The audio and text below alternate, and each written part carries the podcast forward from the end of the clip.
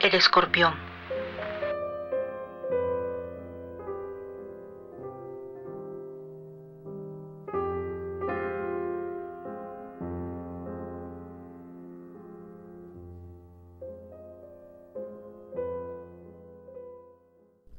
Vagando por el desierto, conocí al escorpión.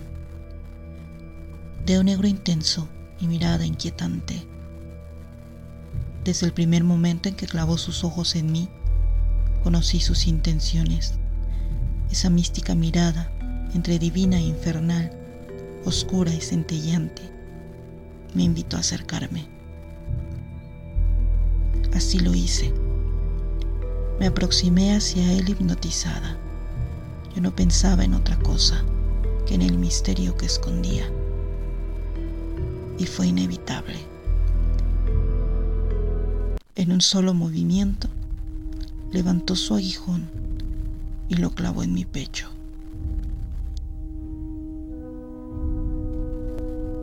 Al principio no dolió ni tuve miedo. Sus tenazas acariciaban mis mejillas con ternura. Pero entonces mirándome a los ojos, depositó su veneno y ahí comenzó el lloro y el crujir de mis dientes. Cuando el dolor comenzó a doblar mi cuerpo, sentí que mis fuerzas se escapaban sin que pudiera evitarlo. Supe entonces que moría. Mi corazón se apagaba estrepitosamente y vi luz y reconocí un lugar.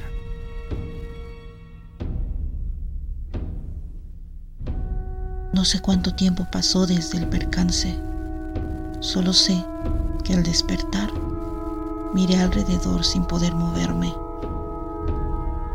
Él estaba ahí, a mi lado, sosteniendo mi mano, apretándola dulcemente.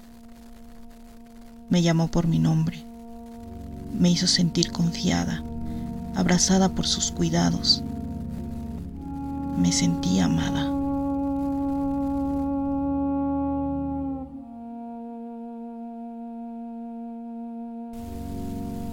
Los siguientes días, ignoro cuántos pasaron, los recuerdo como imágenes en mi mente, imágenes de él alimentándome, cobijando mi cuerpo e intentando controlar las fiebres que me tenían postrada y me hacían delirar.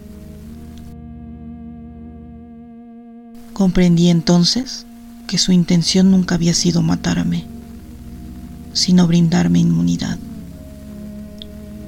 No le importó hacerse acreedor de mi odio. Su dádiva fue evitarme un sufrimiento mayor. No es sencillo comprender algo así, pero un arácnido cualquiera, jamás se habría quedado y seguramente yo habría muerto sola.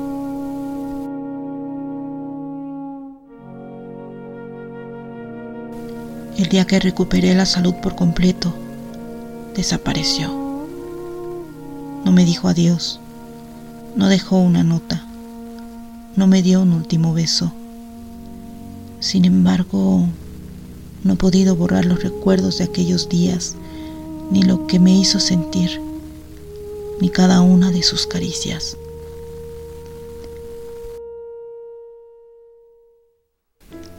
Vivo con la ilusión de que un día, caminando por el desierto, lo vuelva a encontrar.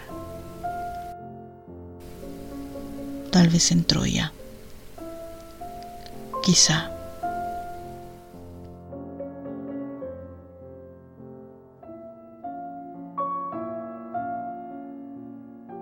lacónica.